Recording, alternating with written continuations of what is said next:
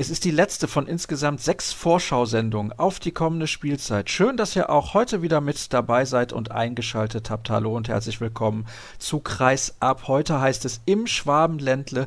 Das heißt, wir sprechen über Mannschaften, die in Baden-Württemberg zu Hause sind. Nicht alle, die Rhein-Neckar-Löwen haben wir thematisch ja schon abgefrühstückt in der Sendung, fast nur Hessen. Aber es sind noch ein paar andere Mannschaften übrig geblieben, nämlich der HBW Balingen-Waldstätten, der TVB Stuttgart und Frisch auf Göppingen.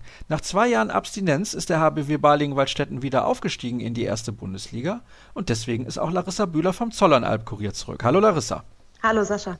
Und bevor wir durchstarten, eine Information vorab. Ihr werdet euch natürlich wundern, Mensch, Balingen-Waldstätten, die haben doch schon längst gespielt beim SC Magdeburg am vergangenen Donnerstag. Das ist korrekt. Allerdings ist es so, egal wie ich es gedreht hätte, irgendeine Mannschaft hätte eine Partie schon absolviert gehabt, bevor die entsprechende Sendung online gegangen wäre. Und deswegen habe ich mich dazu entschlossen, dass Balingen-Waldstätten in den sauren Apfel beißen muss. Ich hoffe, das nimmt mir kein HBW-Fan irgendwie übel. Aber es ging leider nicht anders und dementsprechend ein Hinweis an die Spielplangestalter für die kommende Saison. Bitte darauf achten, dass das bei Kreisab dann auch wieder alles in geordneten Bahnen verlaufen kann. Aber wir wollen uns natürlich auf das Sportliche konzentrieren. Und ja, Larissa, ich bin gespannt, was du mir jetzt zu dieser Mannschaft alles so zu erzählen hast. Ich habe es gerade eben schon gesagt, zwei Jahre im Unterhaus unterwegs gewesen, im ersten Jahr auf dem fünften Platz gelandet. Das schien mir so ein bisschen ein Eingewöhnungsjahr zu sein, aber im letzten Jahr hat es auch geklappt mit dem Wiederaufstieg und dem ersten Platz. Und ja, man hatte relativ früh in der Saison eigentlich schon das Gefühl, da kann nicht so sonderlich viel schiefgehen. Oder schätze ich das total falsch ein? Nein, also ich würde vielleicht die ersten Wochen der neuen Saison noch zu der Eingewöhnungsphase, wie du es genannt hast, dazu zählen. Der Start mit drei zu fünf Punkten war da nicht ganz so optimal. Aber vielleicht hat man da auch aus dem Jahr davor gelernt, im Verein ist man ruhig geblieben, das Umfeld ist ruhig geblieben. Und irgendwann hat sich der Erfolg dann eingestellt und ja, Meisterschaft und Aufstieg ist klar, wie die Runde dann weiterging. Lass uns mal auf das Jahr davor auch ein bisschen zurückschauen, weil ich glaube, dass einige der Hörer da nicht mitbekommen haben, was in Balingen da schief lief. Auch da wollte man ja gerne sofort wieder zurück in die erste Liga. Was hat da nicht geklappt? Ich denke, in vielerlei Hinsicht waren die Erwartungen von außen da auch sehr hoch. Also nach vielen Jahren erste Liga konnte man sich das nicht so richtig vorstellen, da jetzt wieder sich in der zweiten Liga zurechtzufinden. Und ich denke auch, das hat der Mannschaft nicht unbedingt gut getan, dass von außen immer vermittelt wurde, ja, wir steigen sowieso wieder auf und alles, was dazugehört. Vieles war dann da auch wirklich diesem Druck geschuldet und als dann diese Abwärtsspirale, Abwärtsspirale ist jetzt vielleicht viel gesagt, aber als dann mal der Wurm drin war, hat man vielleicht auch den Kopf etwas verloren und so kam dann dieser fünfte Platz zustande. Also ich muss sagen, in der vergangenen Spielzeit hatte ich ja die Möglichkeit, das ein oder andere Balinger Spiel auch in der Halle zu sehen. Und was mir da sehr gut gefallen hat, war die Ausgeglichenheit des Kaders. Denn der Trainer Jens Bökler hat auch häufig durchgewechselt und man hatte nie so das Gefühl, da war ein Leistungsabfall zu erkennen. Absolut. Also es ist auch die Devise von Jens Birkle, ein bisschen keine Stammsieben zu haben oder da keine Schlüsselspieler wirklich rauszuheben. Das ist einfach das Team, was da zusammen funktionieren muss. Und ich denke, das hat man auch ganz gut gesehen, als dann der Ausfall von Martin Strobel kompensiert werden musste. Die Mannschaft hat sich zusammengefunden, noch mehr als davor schon, und hat das gemeinsam gestemmt. Das ist natürlich der große und bekannte Name in Baling, Martin Strobel, der ja bei der Weltmeisterschaft leider einen Kreuzbandriss erlitten hat. Vielleicht kannst du mal kurz sagen, wie weit ist er in der Reha? Martin ist wieder im Training, macht seit ein paar Wochen wieder Schritte in der Halle und so weiter. Natürlich im Moment noch im Einzeltraining, aber so wie ich weiß, ist ein Comeback im Oktober dann geplant. Ja, also das heißt, Baling muss nicht so lange auf den wichtigsten Akteur verzichten oder ist er überhaupt so wichtig, wenn man mal in Betracht zieht, was die Mannschaft halt letztes Jahr ohne ihn geleistet hat? Also ich habe es eben gesagt, da war kein Leistungsabfall zu erkennen und so viele Spiele von Martin Strobel habe ich nicht gesehen. Also meistens hat er irgendwie gefehlt, hatte ja auch vorher immer schon so kleine Wehwehchen. Die Sache ist die, Martin ist mit seiner Erfahrung natürlich auch für die jüngeren Spieler ein ganz wichtiger Anlaufpunkt, wenn es um irgendwelche Fragen geht, die die haben und auch irgendwo ja der Kopf der Mannschaft, der die ganzen Dinge lenkt von seiner Position aus, wie man es ja auch gut bei der Nationalmannschaft gesehen hat. Aber ja, es war für die, für die Jungs, also gerade für Lukas Saueressig, Diogo Oliveira oder auch Juan de la Peña, wirklich eine Chance, da in die Rolle ein bisschen reinzuwachsen und diese Lücke zu füllen, die der Martin hinterlassen hat. Es gibt einen Akteur, den würde ich gerne rauspicken, weil der mir sehr, sehr gut gefallen hat. Jetzt bist du wahrscheinlich überrascht. Naja, hoffentlich wahrscheinlich nicht, denn sonst wärst du als Expertin hier nicht am Start. Aber Jonas Schoch, finde ich, hat eine gute Entwicklung genommen. Vielleicht kannst du mal ein bisschen erklären, was ist das für ein Spieler und was zeichnet ihn aus? Jonas Schoch hat sich hier in Baling wirklich sehr, sehr gut entwickelt. Also auch vom Sportlichen mal nicht wirklich abgesehen, aber wenn man das nicht ganz so in den Fokus stellt, er ist jetzt Co-Kapitän zusammen mit Martin das passt einfach, das Zusammenspiel zwischen ihm und der Mannschaft. Ich denke, das könnte mal einen Nachfolger vom großen Martin Strobel in Balingen geben. Oh, das sind natürlich große Vorschusslorbeeren. Aber bevor wir auf die neue Spielzeit zu sprechen kommen und was die Mannschaft eventuell leisten kann, schauen wir auf die Abgänge. Und da ist ein prominenter Name mit dabei. Thomas Schmirkwa. Ich habe schon in unserer Vorschau-Sendung im Tierpark auf die neue Spielzeit in Bezug auf den Bergischen HC gesagt, das war für mich der beste Torhüter in der zweiten Liga, auch wenn er nicht zum besten Torhüter ausgezeichnet worden ist. Aber das macht ja nichts. Das ist ein herber Verlust. Auf jeden Fall. Also man hat ja die Weichen schon ein bisschen gestellt, wie man das Torhüter-Duo neu aufstellen könnte, als man eben Vladi Bosic unter der Runde geholt hat. Aber Thomas Schmirkwa zu ersetzen, ist eine sehr schwierige Aufgabe und wird mit Sicherheit auch noch andauern. Ein weiterer Akteur, der den Verein verlassen hat, na, das ist nicht ganz korrekt. Er spielt jetzt in der eigenen Reserve, ist Lars Friedrich im halbrechten Rückraum zu Hause. Und ja, ich sag's mal so, man hat schon gemerkt, dass er nicht mehr ganz die Dynamik hat, auch die ihn teilweise zu Beginn seiner Karriere ausgezeichnet hat. Die Wurfkraft hatte er sicherlich immer noch, aber er war jetzt, glaube ich, auch Mitte 30 und dann war mal gut, kann man so formulieren. Ja, absolut. Und dann passt natürlich da die Personalie René Zobel deutlich besser auf die Position. Ein junger Spieler, ein abwehraffiner Spieler auch. Und das war was, was im Lars vielleicht nicht ganz so gelegen hat. Aber er ist ja nicht weg von der Mannschaft, wenn er gebraucht wird. Kann ihn auf jeden Fall aus der zweiten Mannschaft wieder hochziehen. Abwehrstärke war auf jeden Fall etwas, was Matthias Flor ausgezeichnet hat. Der hat aber seine Karriere komplett beendet. Genau, ja. Der ist jetzt hier als Co-Trainer hat er seinen Platz gefunden neben Jens Birkle. Und ich denke, das passt ganz gut. Er kann da auch viel Erfahrung mitbringen für die jungen Spieler. Und ich sehe ihn gut in der Rolle. heißt das, wenn er als Co-Trainer mit dabei ist, dass er sich vielleicht noch fit hält für den Fall der Fälle? Im Moment ist in die Richtung, glaube ich, nichts geplant, nein. Gut, dann hätten wir das auch geklärt. Und einen Akteur haben wir noch, der den Verein verlassen hat. Jonas Baumeister mit dem Ziel unbekannt steht hier im Sonderheft der Handballwoche. Was kannst du uns dazu sagen? Jonas wollte den Fokus einfach aufs Berufsleben legen, sich die Karriere außerhalb des Handballs vorantreiben und deshalb hat er Abschied genommen vom HBW. Er wird wohl hin und wieder beim TV Weilstätten, also beim örtlichen Oberligist, noch mitwirken.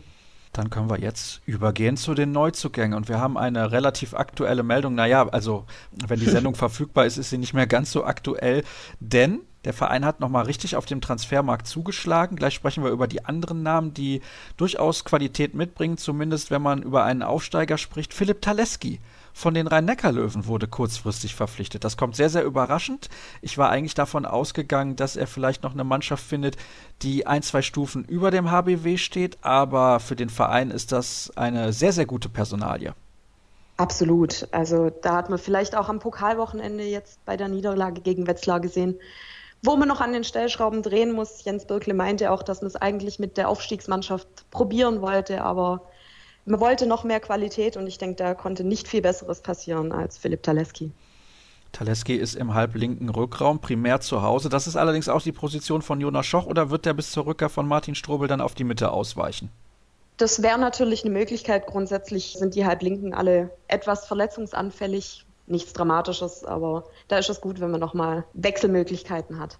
Und Taleski hat ja durchaus auch in Ansätzen gezeigt, dass er in der Lage ist, in der ersten Liga mitzuhalten. Also da sehe ich grundsätzlich nicht das Problem. Und vielleicht tut es ihm auch gut, wenn er zu einer Mannschaft wechseln kann, wo er deutlich mehr Vertrauen auch seitens des Trainers spürt. Das war ja bei den Löwen ein bisschen das Problem. Gerade auf der halblinken Position haben wir zuletzt auch in der Vorschau-Sendung fast nur Hessen sehr intensiv drüber gesprochen. Wer da also nochmal reinhören möchte, der kann das sehr, sehr gerne tun. Die Rhein-Neckar-Löwen scheinen übrigens ein sehr beliebter Verein zu sein in Balingen. Man hat sich ja auch mit Lars Röller von der zweiten Mannschaft verstärkt. Das ist ein großgewachsener Kreisläufer. Absolut. Lars Röller ist allerdings in erster Linie für die zweite Mannschaft eingeplant, steht allerdings immer mal wieder im Kader, war auch beim Pokalspiel mit dabei und hat in der Vorbereitung einige Spiele gemacht. Er spiegelt quasi ganz gut das wieder mit den Perspektivspielern, die sich der HBW da aufbauen möchte, über die Drittligamannschaft. Ist ja auch, auch wenn es nicht so aussieht, wenn man vor ihm steht, erst Jahrgang 99 und dementsprechend relativ jung, 20 Jahre alt. Also da gibt es definitiv die Perspektive, irgendwann mal in den Erstligakader zu rutschen. Dann haben wir hier noch Fladan Lipowina. Auch der kommt von den Rhein-Neckar-Löwen, allerdings aus der Bundesligamannschaft, ist dort ein Jahr gewesen und Max Stevermühr vom Mannheimer Morgen hat gesagt, ja, für die Rhein-Neckar-Löwen hat es halt einfach nicht gereicht, weil er ein sehr eindimensionaler Spieler ist. Was kann er denn dem HBW bringen? Auf jeden Fall mehr Feuerkraft aus dem Rückraum nochmal. Da wird er, glaube ich, schon eine Rolle finden. Also auch was ich da beim Pokal gesehen habe, war vielleicht noch nicht alles optimal, aber durchaus ein Spieler, wie ihn der HBW so nicht hatte bisher im Kader. Ich erwarte da übrigens einiges im Zusammenspiel mit Martin Strobel, weil der ist nicht der Torschütze vom Dienst. Er ist der Spieler, der seine Mitspieler sehr, sehr gut einsetzen kann. Das könnte also mit so einem reinen Shooter wie Lipovina sehr, sehr gut funktionieren.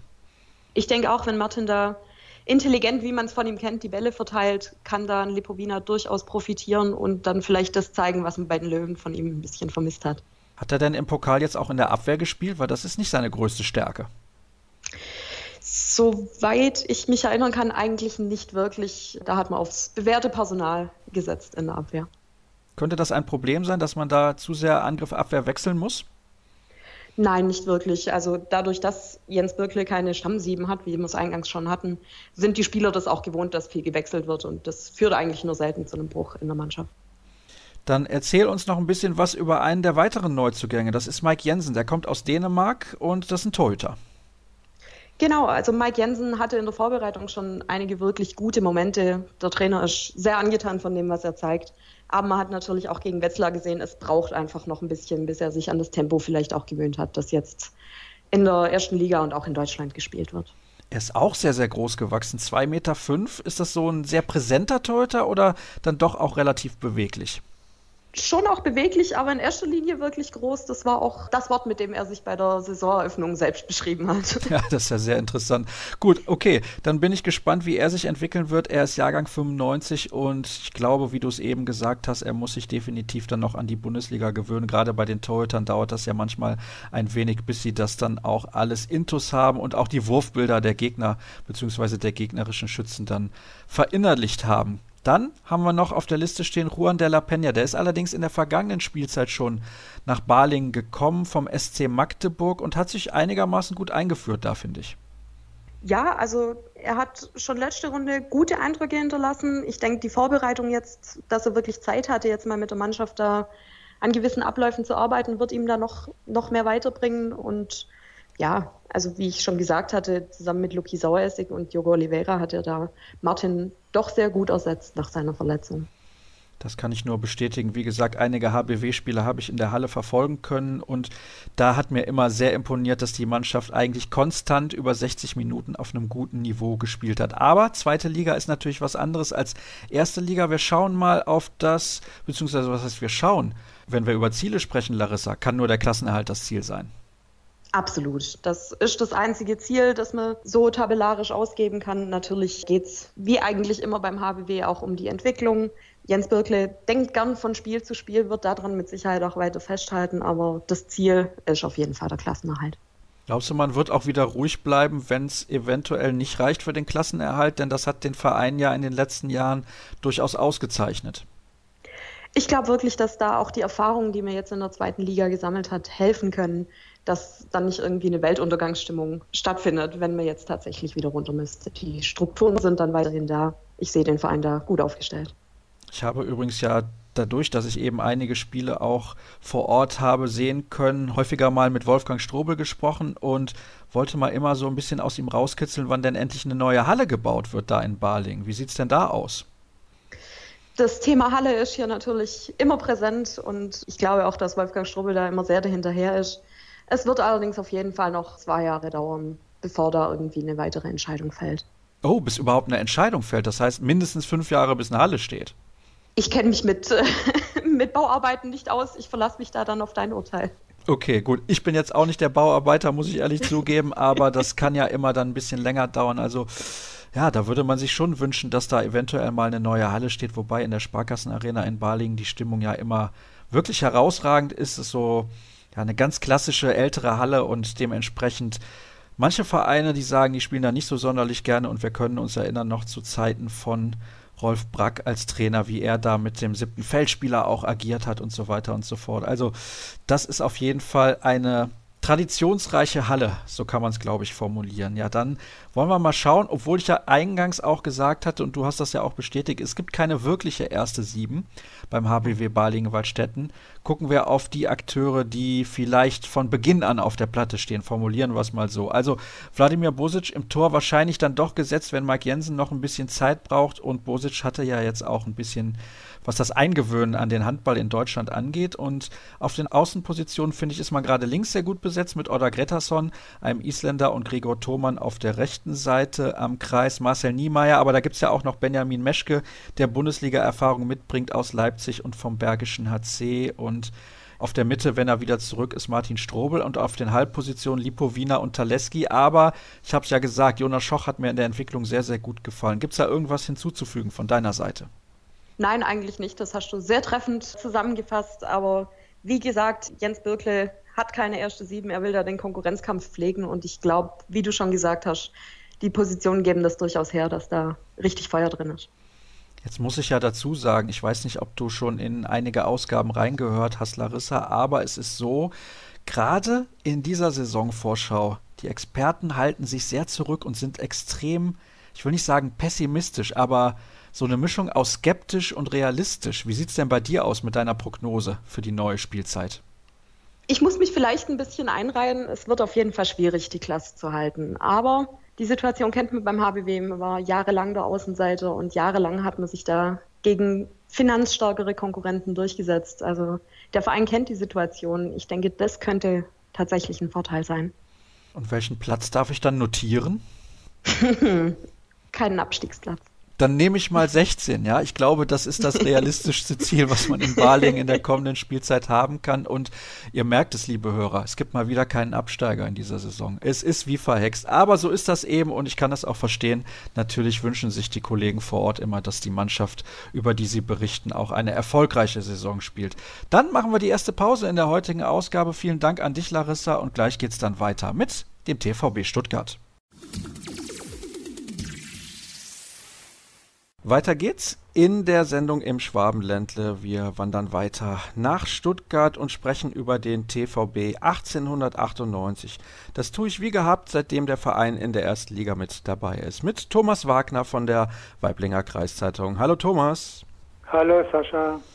Ja, jetzt habe ich mir hier mal wie immer das Sonderheft der Handballwoche genommen. Ist übrigens keine Schleichwerbung. Ich kriege da kein Geld für.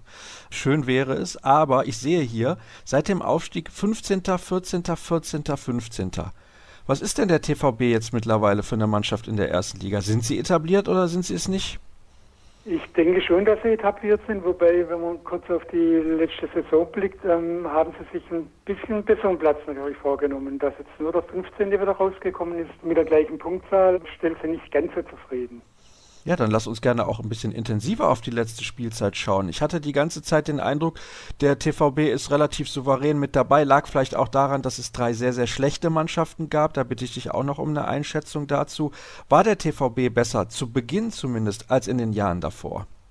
Ja, also auch gefühlt, wenn man, wie gesagt, den 15. Platz jetzt anguckt und die, die Punktausbeute, denkt man, dass die Saison gefühlt einfach besser war. Er hat ja gut begonnen, der TVB, nach dem Pokal aus überraschend in der ersten Runde gegen den Zweitligisten Rimpa, haben sie in Leipzig gleich gewonnen und sind dann mit 4 zu 2 Punkten in die Saison gestartet und hatten einen ordentlichen, stabilen Eindruck gemacht und waren eigentlich, wie du gesagt hast, weil es Mannschaften gab, die nicht ganz so toll gespielt haben, nie wirklich in Abstiegsgefahr.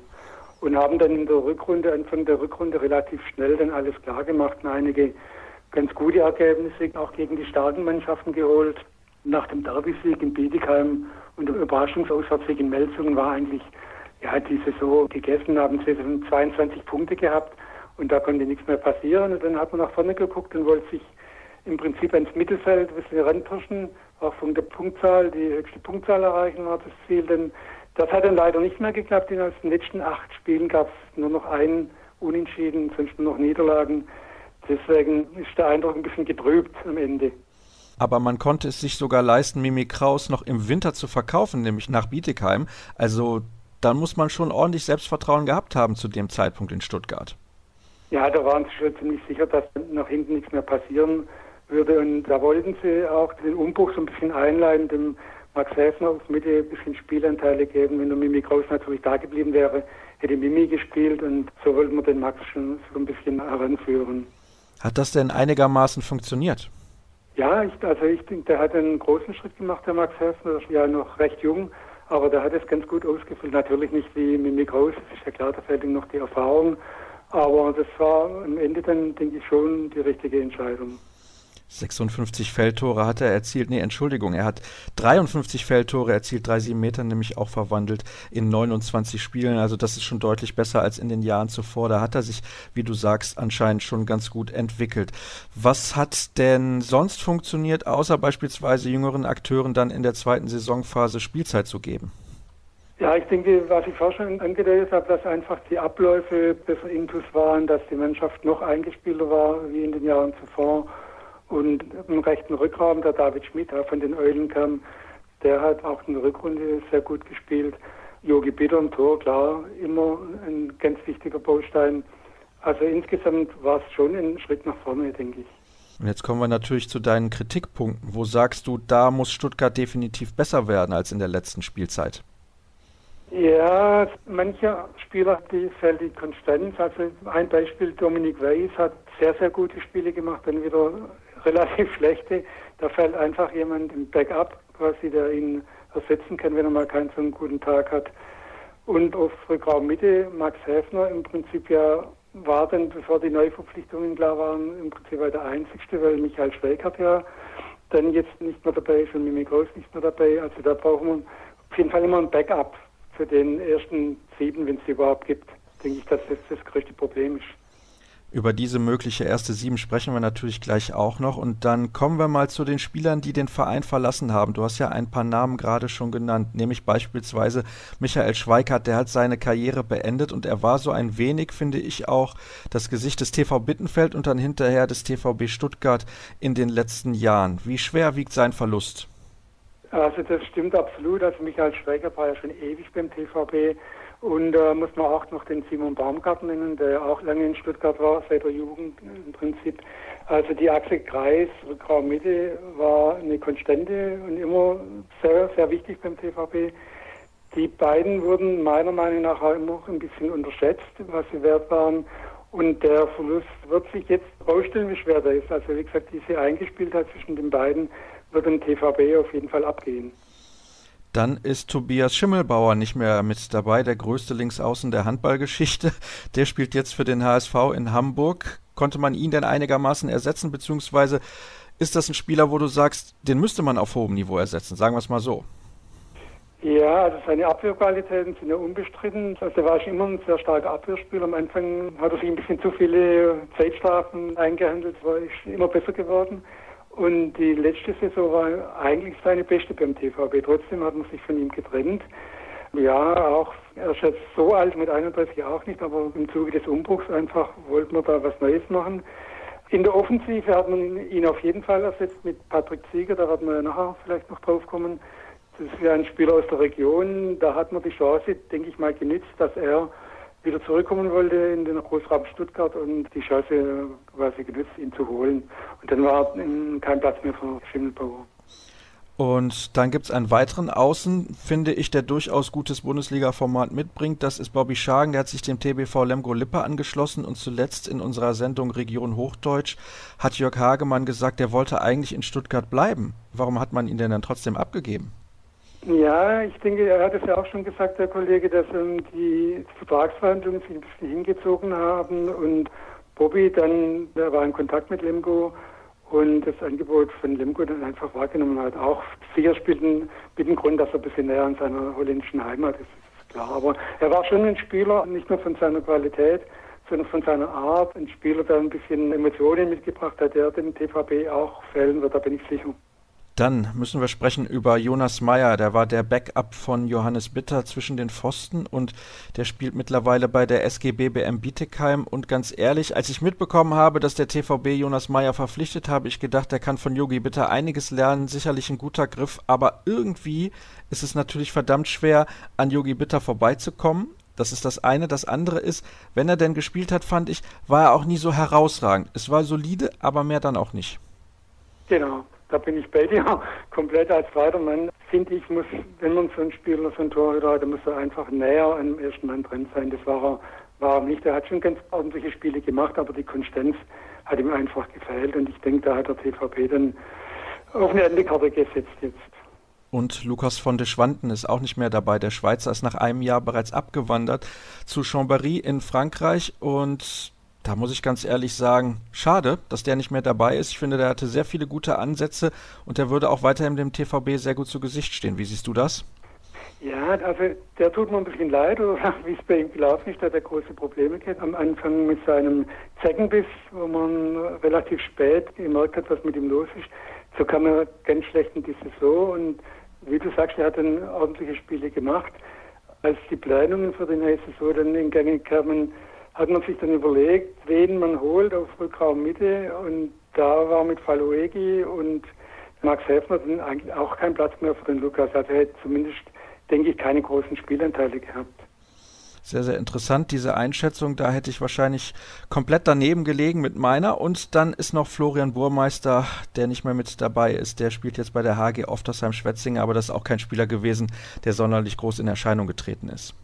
Nee, der hat im Prinzip hauptsächlich in der Baden-Württemberg-Oberligamannschaft gespielt und ausgeholfen, wenn es Not am Mann war, verletzungsmäßig. Dann kommen wir zu den Neuzugängen. Eben hast du Patrick Zieker schon angesprochen. Der hat in der vergangenen Spielzeit immerhin 129 Tore erzielt in Lemgo und das wird auf jeden Fall ein Spieler sein, wo der TVB nichts verkehrt machen konnte. Nein, das war aber von vornherein klar. Also den Patrick Zieger kennt man ja schon lange, dass er schon ewig in der Bundesliga, obwohl er 25 ist. Also ich sage mal, das ist der einzige Neuzugang, von dem der TVB weiß, was er hat oder was er bekommt. Ja, und bei den anderen ist das überhaupt nicht klar. Und ich muss ganz ehrlich sagen, Thomas, diese Spieler sind alle relativ unbekannt. Deswegen musst du den Hörern und auch mir jetzt mal erzählen, um wen es sich dabei genau handelt. Und wir fangen mal an mit Adam Lönn. Ja, da hast du recht. Da habe ich den Trainer auch schon mit konfrontiert mit der Frage. Da sagt man, ja, das ist im Laien vielleicht, aber die richtigen Handballer-Experten kennen die Spieler. Ja, Adam Lönn war sogar die erste Neuverpflichtung. Er ist nicht so wirklich in Erscheinung getreten. Ein Schwede, Rückraum links, kann auch Rückraum Mitte spielen, der Abwehr ganz gut. Die Kritiker sagen immer, wenn er wirklich richtig gut wäre, hätte er schon lange den Weg in die Bundesliga gefunden. Ist schwer einzuschätzen. Also das, was ich bisher in der Vorbereitung gesehen habe, kann ich schwer mir ein Urteil bilden. Er ist 28 Jahre alt, um da auf deine Aussage nochmal kurz einzugehen. Dann haben wir Rudolf Falovegi, der kommt aus Frankreich von Saison Rennes Metropole und ist ein Ungar und kann auf der Rückraummitte spielen. Ja, also er, wenn man den Experten Glauben schenken mag, ist will das ein richtig, richtig guter Spieler sein. Leider hat er jetzt noch gar nicht gespielt beim TVB, weil er eine Fußoperation hatte im Mai.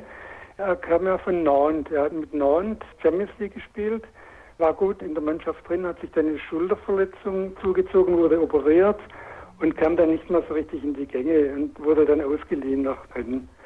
Und da hat der TVB dann in dem Moment zugeschlagen, weil er nicht mehr so im Fokus war von den großen Mannschaften, was natürlich ein Risiko ist, weil er, wie gesagt, halt die zwei schweren Verletzungen hatte jetzt. Ja, da bin ich mal sehr gespannt, ob Falovegi den Sprung in die Bundesliga schaffen wird. Klingt auf jeden Fall nach einem sehr, sehr interessanten Spieler. Was weißt du über Elva Asgeierson? Da liegt der Fall ähnlich wie bei Adam Lönn, ein Isländer, der im erweiterten Kader von der isländischen Nationalmannschaft ist, auch im Rückraum variabel einsetzbar. Er hat sich jetzt in den Spielen, die ich gesehen habe, noch am schwersten getan von allen. Ich denke auch, man muss sich einfach an das Tempo dann von der Bundesliga gewöhnen. Ein großer Spieler, ein schlagsiger Spieler, so ein bisschen von der Art her wie der Dominic Weiss. In der Abwehr hat er einen guten Eindruck gemacht. Vorne, denke ich, da dauert es schon noch eine Weile, bis er sich da richtig integriert hat. Der nächste auf der Liste ist Tim Wieling. Der kommt von Bayer Dormagen, ist rechts außen und wird wahrscheinlich hinter Sascha Fattheicher die Nummer zwei sein auf dieser Position. Ja, wobei zu ganz klar, denke ich, ist die Sache nicht klar. Sascha ähm, wird als Nummer eins gesehen, aber ich denke, der Tim Wieling, da haben sie einen guten Mann geholt, der war ja auch viertbester Werfer in der zweiten Liga.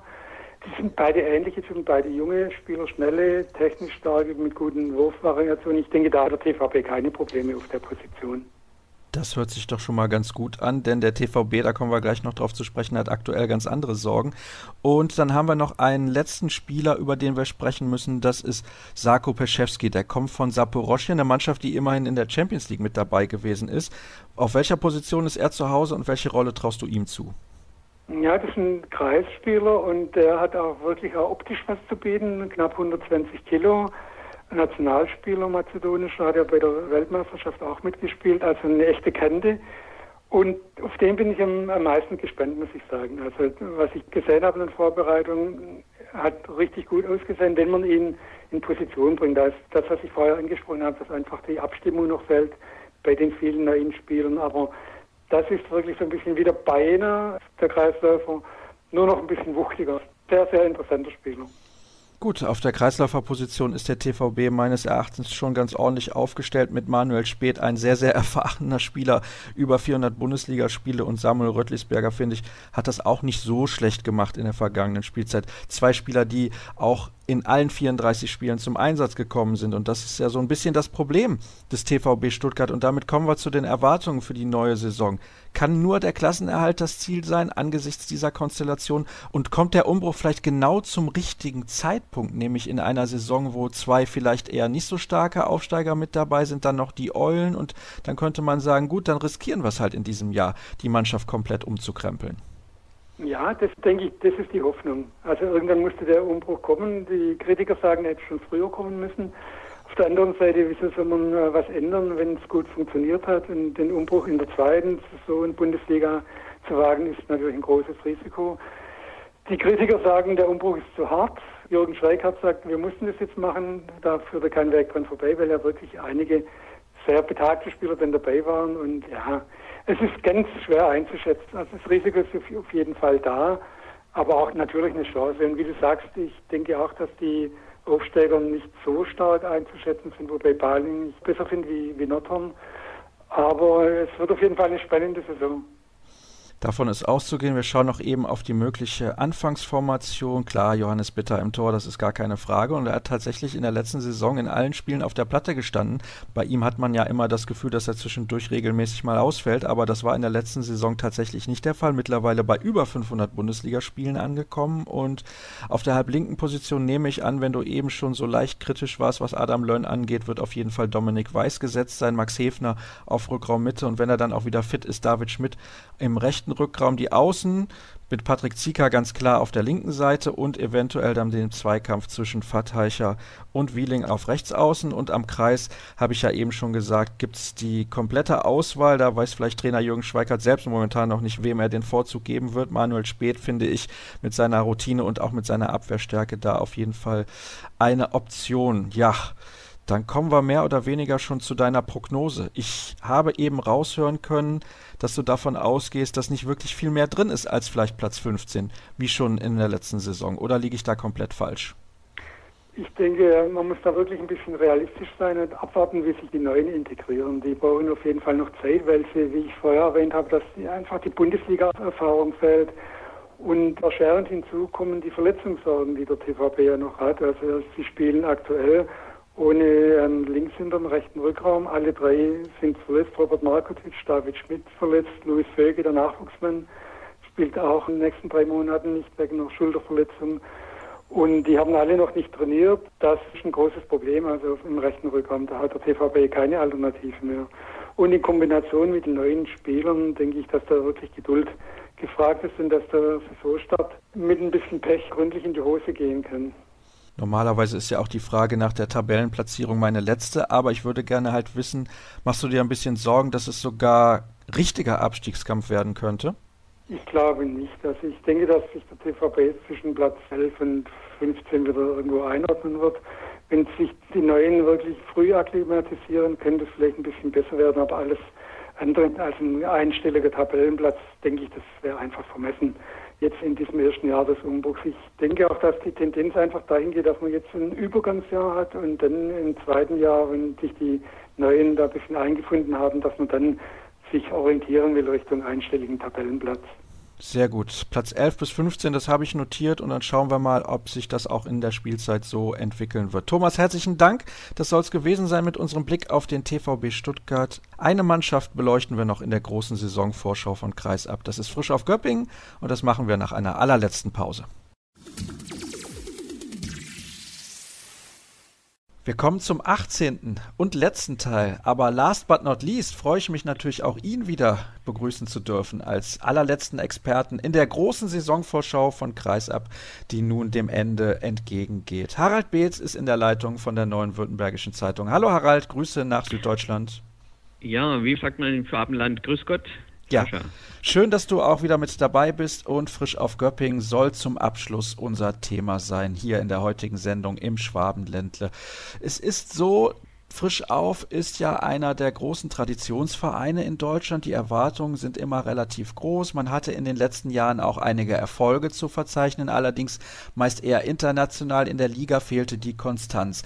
In der vergangenen Saison ist man auf Platz 8 ins Ziel gekommen. Fast das Maximum, wie ich finde. Wie siehst du das? In der Tat muss man das als Maximum sehen, so wie die Saison gelaufen ist. Frischow hat ja wirklich Wechselbäder gezeigt und hat sich am Schluss, wenn man die Saisonbilanz sieht, eine super Auswärtsbilanz hingelegt, die beste seit dem Wiederaufstieg im Jahr 2001. Da kamen dann am Schluss 19 zu 15 Punkte zusammen. Allerdings, und das war der Schwachpunkt, die Heimbilanz ja, die ist dürftig mit 17 zu 17 Punkten. Da hat die Hölle Süd, wie man die EWS Arena ja gerne hier im Süden bezeichnet, ihre unterschiedlichen Gesichter gezeigt. Und die Mannschaft hat wirklich oft enttäuscht. Ich habe auch mit Fans wieder nochmal gesprochen, die zurückgeblickt haben und die haben auch gesagt, also ab Hälfte der Saison hat es eigentlich gar keinen großen Spaß mehr gemacht, in die Halle zu gehen. Ja, da wurde also wirklich viel Porzellan zerschlagen. Da sind die Anhänger wirklich enttäuscht. Und so kam halt am Schluss dann auch nur ein achter Platz zustande. Immerhin hat man jetzt wieder mehr Stabilität, was die Trainerposition angeht. Das Jahr vorher gab es halt den Wechsel von Magnussen auf Brack und dann am Schluss der Saison sogar noch die Trennung von Rolf Brack. Und dann hat man sich für Hartmut Meyerhofer entschieden. Und mit diesem Mann jetzt diese erste Saison insgesamt, wenn man beide Auswärts- und Heimbilanz zusammenzählt, eine stabile Saison hingelegt und den achten Platz erzielt, nachdem ja zwei Jahre zuvor jeweils nur ein zehnter Platz zu Buche stand. Das klingt ja nun insgesamt, wenn ich das mal kurz Revue passieren lasse, was du gerade gesagt hast, eher negativ, wenn die Fans jetzt sagen, oh, das hat uns überhaupt gar keinen Spaß mehr gemacht, in die Halle zu gehen. Allerdings kann ich mich auch an so furiose Spiele erinnern wie ein Auswärtssieg in Magdeburg. Und in Magdeburg haben nicht viele Mannschaften gewonnen in der vergangenen Spielzeit. Also, ja, wie ist das zu erklären, diese Diskrepanz zwischen den Spielen in der eigenen Halle und auswärts? Gibt es da irgendeinen Erklärungsansatz, den vielleicht auch Hartmut Meyerhofer schon geliefert hat? Ja, Hartmut Meyerhofer hat es als mentales Problem bezeichnet, dass diese Heimschwäche zustande kam. Die Mannschaft war dann einfach in einem Tief und hat sich wohl immer wieder an die vorangegangenen Heimspiele mit negativem Ausgang erinnert und kam einfach aus dieser Spirale nicht mehr raus.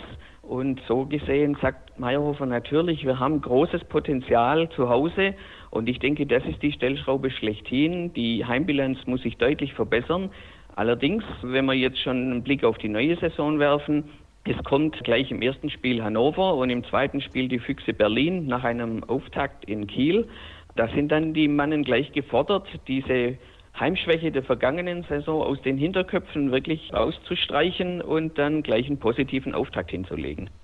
Wir wollen natürlich auch ein bisschen über das Spielerische sprechen und nicht nur die mentalen Aspekte vielleicht, was auswärts besser funktioniert, weil man da auch weniger Druck hat als zu Hause, wo man den eigenen Fans auch sicherlich etwas bieten möchte. Deswegen lass uns auch darauf eingehen. Hat es dir gefallen, was Hartmut Meyerhofer an Handball spielen lässt? War das besser als in den Jahren zuvor? Also ich würde sagen, es ist relativ auf dieser Ebene. Ich denke, die Mannschaft muss sich noch weiterentwickeln. Er hat jetzt in der Vorbereitung weitgehend auf seinen alten Stamm gesetzt und die neuen Spieler kamen noch nicht so zum Zug. Es gab ja nicht allzu viele Veränderungen, aber ich denke, die Mannschaft hat durchaus noch Potenzial, muss sich dann auch in den ersten Spielen noch weiterentwickeln. Im Pokalwettbewerb haben sie sich gegen Dormagen im entscheidenden zweiten Spiel auch über eine Halbzeit hinweg schwer getan.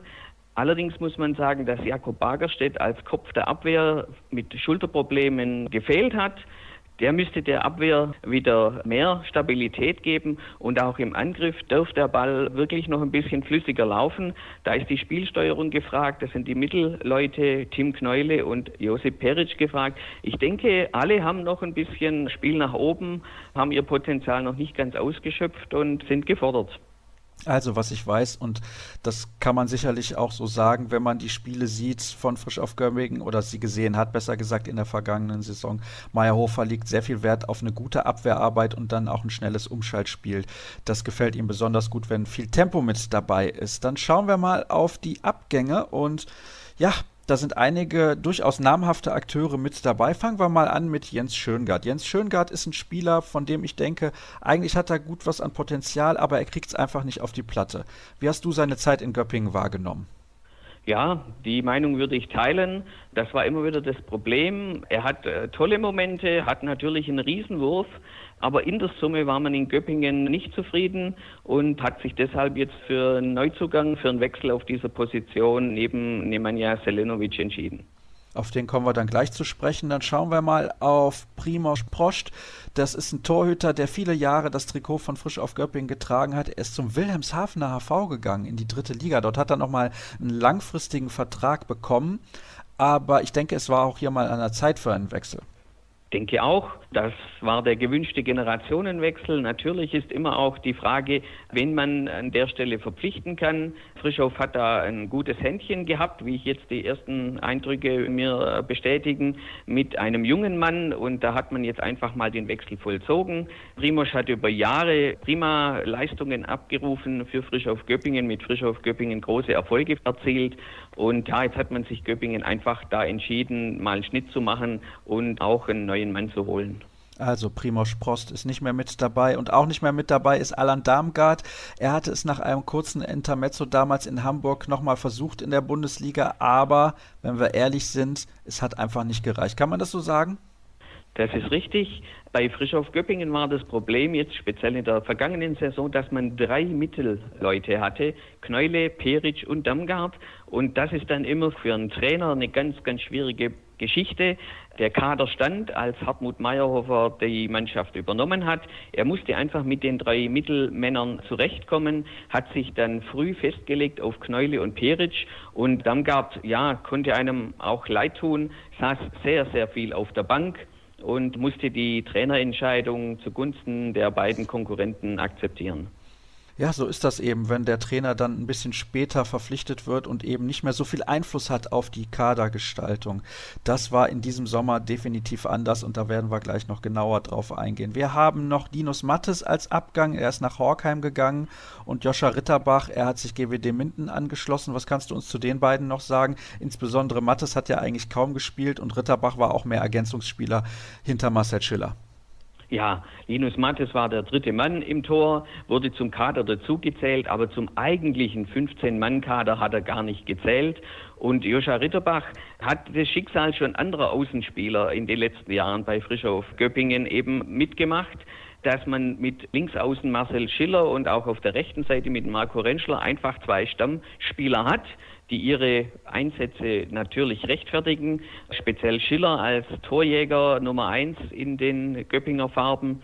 Und dahinter tun sich immer diese zweiten Spieler auf Außen tun sich schwer, werden meist jüngere Kräfte verpflichtet, die dann den Versuch starten dürfen, den etablierten da den Rang abzulaufen. Ritterbach ist es auf jeden Fall gegenüber Marcel Schiller, der ja dann auch immer wieder Nationalmannschaftseinsätze hatte, nicht gelungen ist ja auch nachvollziehbar. Schiller ist ein absolut zuverlässiger Spieler und dementsprechend ist es schwer, hinter ihm Spielzeit zu bekommen. Ganz normal in der vergangenen Saison kam er auch wieder auf 207 Tore, 98 davon per 7 Meter erzielt und da auch eine relativ gute Quote. Also absoluter Stammspieler da in Göppingen. Dann sprechen wir über die Neuzugänge und wir Medien machen das ja dann gerne von einem Königstransfer zu sprechen. Diese Formulierung habt ihr in den vergangenen Sendungen sicherlich auch das ein oder andere Mal schon gehört. Wer ist denn der Königstransfer von Frisch auf Göppingen in diesem Sommer? Also da jetzt jemand herauszuheben, fällt mir ehrlich gesagt schwer. Ich denke, die wichtigste Position ist auf jeden Fall im Tor. Und da denke ich schon, dass Ur Kastelic mit seinen 23 Jahren schon eine große Nummer ist. Also wenn man ihn sieht, er hat schon eine unglaubliche Präsenz, das wirkt schon ziemlich routiniert und natürlich beherrscht er sein Geschäft und kann sich aber durchaus noch weiterentwickeln. Also ich denke auch aus Position von Frischauf Göppingen, der Torhüter ist eine ganz wichtige Position und da tut Kastelic dann der Mannschaft schon gut. Man wird sehen, wie er sich dann im Duell mit Daniel Rebmann etabliert. Aber Kastelic ist wahrscheinlich schon auf Sicht eine ganz, ganz wertvolle Verstärkung. Gleich dahinter dann Nikolai Teilinger, da muss man einfach sehen, im rechten Rückraum. Er hat ja eine Verletzungsgeschichte hinter sich, ist jetzt praktisch die Nummer zwei oder gemeinsam mit Nemanja Selenovic im rechten Rückraum zu Hause. Vor allem in der Abwehr ist er ja stark und da muss man sehen, wie er sich dann etabliert. Er hat vielleicht noch mangelnde Spielpraxis, aber die zwei Namen sind sicherlich von den insgesamt vier Neuzugängen die zwei wichtigen. Die anderen beiden, Till Hermann auf links außen, da haben wir wieder dieses bekannte Problem. Er ist die Nummer zwei, ganz klar hinter Marcel Schiller. Auch ein junger, pfeilschneller Mann, passt natürlich in die Philosophie von Meyerhofer, aus der stabilen Abwehr schnell nach vorne zu kommen. Das hat er jetzt auch schon unter Beweis gestellt. Aber er wird schwer haben, hinter Marcel Schiller zu seinen Spielanteilen zu kommen. Und schließlich haben wir noch Srtan Predragovic, der Bosnier, der jetzt noch neu gekommen ist. Und da haben wir wieder die Konstellation, dass wir drei Mann in Göppingen auf einer Position haben. Predragovic ist auch Linkshänder, ist auch im rechten Rückraum angesiedelt, kann auch mal auf rechts außen ausweichen. Auch ein 24-jähriger, noch relativ junger Spieler mit vielen Stationen schon in seiner Karriere. Der braucht allerdings, das haben jetzt die vergangenen Spiele in der Vorbereitung im Pokal gezeigt, der braucht sicherlich noch etwas Zeit, um sich auf diesem Niveau einzuspielen, den Draht zur Mannschaft zu kriegen, sowohl im Angriff wie im Abwehr. Jetzt haben wir hier noch einige weitere Akteure auf der Liste stehen. Zumindest haben das die Kollegen der Handballwoche so zusammengefasst. Beispielsweise Christos Erifopoulos und Nikolas Groß und auch Felix Zeller. Das sind wahrscheinlich dann Kaderergänzungsspieler. Ja, ganz klare Ergänzungsspieler. Also Frischhoff Göppingen hat diese Spieler mit auf die Liste genommen. Sie werden zum Gesamtkader gezählt. Insgesamt sind es fünf junge Männer, die aber alle bei Partnervereinen in Pfullingen, in Plochingen, in Horkheim bei diesen drei Partnerclubs spielen werden, werden kaum in der Bundesliga auftauchen, es sei denn, Frischhoff wird von übermäßigem Verletzungspech geplagt. Aber wir gehen hier von einem 15-Mann-Kader aus. Das ist der eigentliche Profikader. Und da gehören diese fünf jungen Männer mal zunächst nicht dazu. Welche Erwartungen hat man denn jetzt in Göppingen nach der vergangenen Spielzeit? Also Platz 8 ist ja generell kein schlechtes Ergebnis. Wahrscheinlich hätte man das vor Saisonstart im letzten Sommer so auch unterschrieben. Aber 17 zu 17 Punkte zu Hause, wenn wir jetzt dann mal ein bisschen zurück überlegen, wie knapp die Bundesliga da hinter den Top-Mannschaften auch ins Ziel gekommen ist, kann man sagen, hätte man da vielleicht nur ein paar Punkte mehr geholt, dann wäre man in Europa mit dabei gewesen. Ist das jetzt ein Ziel oder ist Hartmut Meyerhofer realistisch genug zu sagen, wir haben jetzt nochmal ein paar Spieler verloren und ein paar Spieler auch dazu gewonnen und das dauert ein bisschen, bis sich das alles einspielt? Ja, also man verfügt ja zunächst über diesen stabilen Stamm. Mit ihm wird er jetzt auch mal in die Saison starten. Er wird auf seine Stammkräfte in erster Linie setzen. Am interessantesten wird sein, wie er sich im Tor entscheidet. Ich denke, da hat auch Kastelic natürlich gute Chancen. Bislang verfährt Meyerhofer nach dem Prinzip jeder eine Halbzeit oder dann wie am Pokalwochenende jeder bekommt ein Spiel. Da wird man sehen, wie diese Geschichte zwischen den Pfosten ausgeht. Ansonsten hat man sich vorgenommen, auf Platz 7 zu landen. Das Saisonziel lautet ein Platz besser wie im Vorjahr. Da war es Platz 8. Ich denke, es ist eine schwierige Aufgabe. Davor war es zweimal Platz 10. Insofern war ja der achte Platz schon eine gute Geschichte. Und ich würde auch sagen, Platz 8 ist eine realistische Vorgabe oder Platz 8 und ein bisschen besser, dieser siebte Platz. Klar muss man sich ja immer ein bisschen ambitioniertes Ziel setzen und will dann besser sein wie in der Vorsaison. Wenn man nochmal ein Jahr zurückblickt, da hieß es, wir wollen wieder einstellig werden nach zwei zehnten Plätzen. Und jetzt würde ich sagen, Platz 8 oder dann vielleicht auch Platz 7 ist ein gutes Ziel, das man sich vornimmt. Ganz vorne in diese Top 6 reinzukommen, das erscheint mir sehr, sehr schwierig. Und damit ist natürlich auch klar, dass es nicht für einen europäischen Platz reichen wird. Da war man letztes Jahr relativ lange nah dran und dann haben immer wieder ja diese ärgerlichen Heimspiele mit Niederlagen, die nicht unbedingt hätten sein müssen gegen Gegner, die so viel besser nicht waren. Da hat man selber einfach zu viele Fehler gemacht. Da hat man das verspielt. Ich denke, dieses Jahr wird es auch wieder nicht reichen für die europäischen Plätze. Wir kommen aber gleich noch zu deiner ganz konkreten Prognose. Und bevor wir auch noch auf die erste Sieben schauen, würde ich gerne wissen, wie lange läuft eigentlich noch der Vertrag des Trainers? Hartmut Meyerhofer hat Vertrag bis 2020. Und ich könnte mir schon vorstellen, wenn jetzt diese Saison einigermaßen anläuft, dass man sich vielleicht dann im Herbst oder um die Weihnachtszeit mal Gedanken macht, wie es weitergehen könnte. Aber er geht jetzt in sein zweites Jahr. Wie gesagt, Zwei-Jahres-Vertrag war am Anfang unterzeichnet worden. Täuscht mein Eindruck oder ist es richtig, dass er schon ein wenig Ruhe ins Umfeld gebracht hat? Denn in den Jahren zuvor war das auch so ein kleines Problem in Göppingen. Ja, Frisch auf Göppingen ist ja eigentlich bekannt dafür, dass man auf Stabilität setzt, auf langfristige Zusammenarbeit. Das beste Beispiel waren neuneinhalb Jahre Welimir Petkovic mit großen Erfolgen. Dann kam der Wechsel zu Magnus Andersson, auch dreieinhalb Jahre, auch sehr erfolgreich. Dann eben aber der frühe Wechsel, weil es mit Andersson dann nicht mehr geklappt hat und dieses aufregende Jahr vor der vergangenen Saison mit dem Wechsel auf Rolf Brack auch da war man denn nicht ganz zufrieden, hat dann am Saisonende nochmal gewechselt und insofern war jetzt schon wieder ein Jahr voller Kontinuität angesagt mit Hartmut Meyerhofer und wer Geschäftsführer Gerd Hofele kennt und auch den Aufsichtsratsvorsitzenden Ulrich Weiß, der weiß, dass man gerne mit den Leuten, die da sind, weiterarbeitet und wenn es irgendwie geht, Wechsel vermeidet. Das ist ja sicherlich auch der bessere Weg. Und es gibt schon einige Beispiele, die deutlich gezeigt haben, warum sich das dann auch lohnt. Dann kommen wir eben zur ersten sieben. Du hast gesagt, momentan vielleicht noch offenes Rennen zwischen Kastelic und Rebmann im Tor. Rebmann in der vergangenen Saison die klare Nummer eins gewesen, hat sich toll entwickelt. Auf den Halbpositionen hat man Sebastian Heimann, und aber auch Ivan Siskovic auf der halblinken Position, also den sollten wir nicht vergessen. Ich finde, da ist Frischhoff relativ gut aufgestellt und dann auf der halbrechten Position Selenovic sicherlich klar gesetzt. Und wir haben auch noch einen relativ guten Mittelmann mit Tim Kneule, der gutes Niveau mitbringt. Auf den Außenpositionen Marcel Schiller und Marco Rentschler und am Kreis dann Kresimir Kosina, zumindest offensiv. Meistens die Variante, du hast eben schon gesagt, Jakob Baggerstedt ist der Abwehrspezialist bzw. Abwehrchef, so ist es besser formuliert.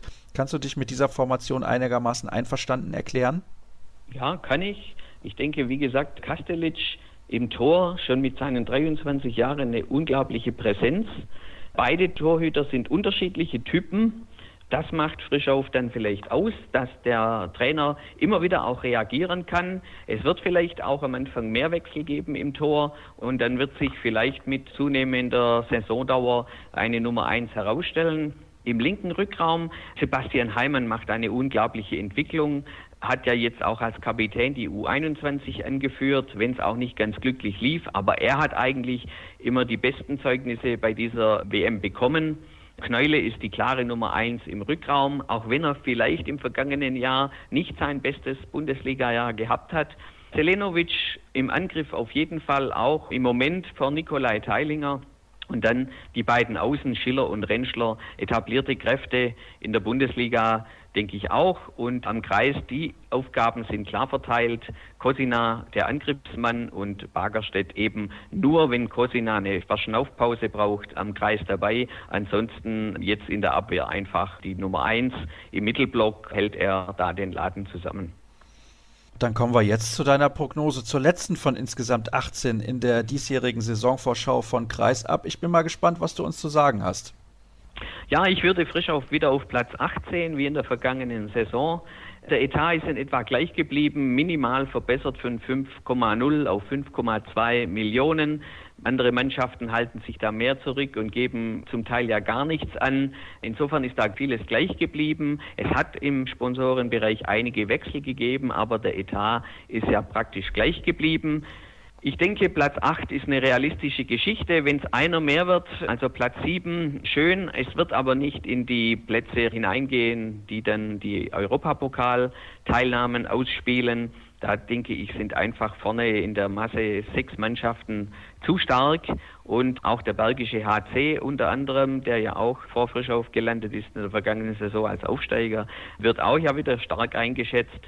Also von daher Platz 8 und dann lassen wir uns überraschen, ob es auch so kommt. Harald, vielen herzlichen Dank. Wir sind also durch mit der Vorschau auf die Spielzeit 2019-2020. Ihr könnt natürlich in alle Sendungen nochmal reinhören. Ich glaube, es war auch in diesem Jahr wieder sehr informativ und spannend und wir haben auch einige Geschichten gehört, die wir sonst wahrscheinlich nicht mitbekommen hätten ohne diese Vorschau. Das hoffe ich zumindest. Und in zwei Tagen geht es schon weiter. Am Montag gibt es die erste reguläre Ausgabe der kommenden Saison.